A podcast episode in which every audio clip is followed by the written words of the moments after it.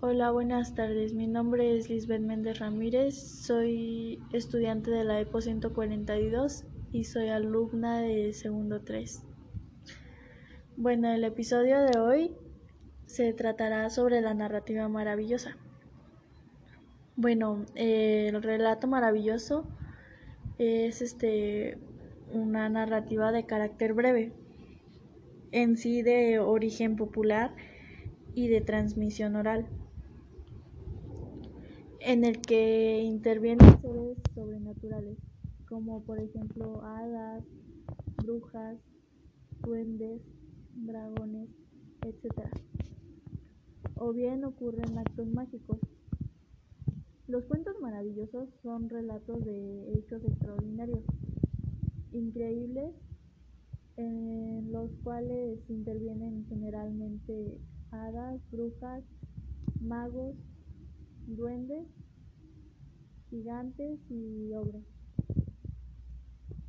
Bueno, como podemos ver, eh, viene de una palabra, ¿cómo se podría explicar? eh, bueno, todos estos seres tienen grandes poderes y realizan conjur conjuros buenos y malos. Algunos ejemplos de cuento fantástico son Cenicienta, un relato tradicional atribuido a Perrault, El Señor de los Anillos, una novela fantástica en varios volúmenes, eh, Las Mil y una Noche, comprendió de cuentos fantásticos ambientados en la antigüedad asiática y de origen anónimo. El cuento maravilloso se distingue de otros cuentos tradicionales porque en su argumento los seres humanos conviven de manera natural, no problematizada,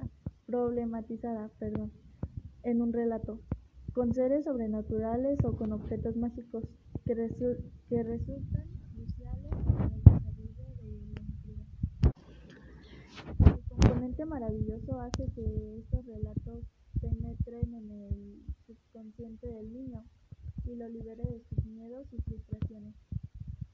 Es el cuento que le permite calmar sus temores, aliviar sus angustias, encontrar nuevas salidas a las que se plantea. Lo que transita a la narrativa maravillosa son los mensajes fundamentales para que la especie progrese, para que la humanidad no se encierre en una cápsula en la que estarían los poderosos, para que cuenten con, con los otros y al final lo que ocurre es que efectivamente el caballero, el héroe, el que rompe la barrera de la, del cuento o lectura. Bueno, y es todo.